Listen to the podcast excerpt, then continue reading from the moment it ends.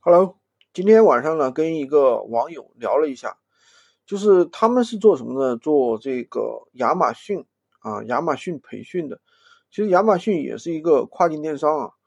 呃，其实现在市面上做亚马逊跨境电商的培训的公司很多很多。然后呢，其实实际上他给我透露了一些，就是内幕吧，就是说这个他们的收费呢是非常高，九千多块钱。而且的话，你每一年还要交他的一个软件使用费用啊。这个呢，其实亚马逊跨境电商其实可能会被很多人包装的很好了，呃，太过了。就是说，国内就是比如说卖一块钱的东西，可能到国外卖到五十块，对吧？那么其实这样的巨大的信息差在过去是存在的，因为我们群里面也有个小伙伴说了，他以前其实国内五千块钱的东西。你到国外可能能卖到五万，但是运费可能就要一万啊！这个当中的信息差确实是存在的。它当然这个是一些大件物品啊，但是实际上的话，亚马逊电商比闲鱼电商难做得多，而且投入都要比闲鱼要大很多。首先，它要懂很多种，懂很多，它有 FBM 和 FBA 啊。FBM 的话是无货源模式，其实深圳的话其实有很多很多都在做亚马逊，都是专业人士啊。虽然说亚马逊确实是怎么说呢，可以长期做，因为这个信息差是长期存在的。就是国内的这个制造业非常发达，而且制造出来的东西非常便宜，那么运往国外去的话，确实这里面有很大的一个利润，但是这里面不是普通人能玩的。门槛很高，从资金方面呀，从这个运营方法方面啊，从各个方面啊，都是很复杂。简单来说，真的是很复杂，不是说你一个人能搞定的。而且它这个资金周转期很长，资金周转期至少是三十天。因为你这个产品，比方说，如果说你做无货源，那么这个产品别人从国内一个电商拍下来。拍下来之后，不是说直接发到国外去是不可能的。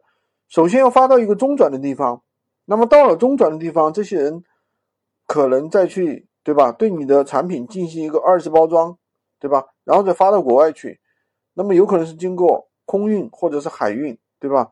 那么发的过程当中，它海关肯定要检查，到对方那边进入国外的一些国境，那肯定人家也要检查，对吧？有入关检查，就不是像你国内，国内其实没有什么太多的检查的，就就比如说你从上海发到深圳，对吧？那个货物其实实际上你打包之后，就是进入一个点对点的一个一个汽车的一个运输的一个过程就结束了，没有什么太多的，就是说，当然汽车运输的话，它不是我们说的那么简单啊，点对点，它可能有分拨。一层一层的分拨，分拨就不跟大家讲了，这个比较复杂。因为我以前研究过快递，所以对分拨快递的分拨这块是有有一定的了解的。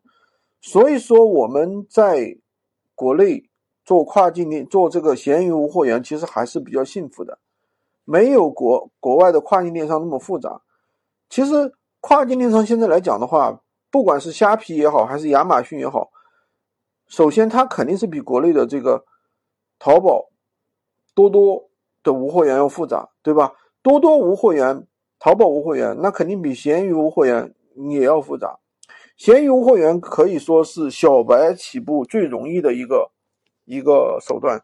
其实淘宝的话，其实看上去市场很大，多多也是一样，看上去市场很大。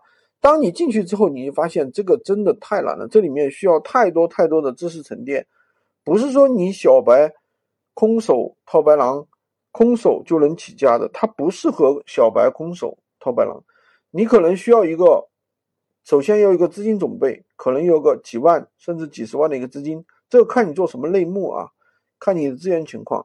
第二个的话，你可能需要很长的时间，可能是一年两年才能达到一个上手的一个水准。所以说这里面的话，真真的说，我觉得做闲鱼无会员真的是太幸福了，这是一个。小白个人都能够做的一个项目，好的，喜欢军哥的可以订阅我的专辑，关注我，当然也可以加我的微三二零二三五五五三五，获取闲鱼快速上手笔。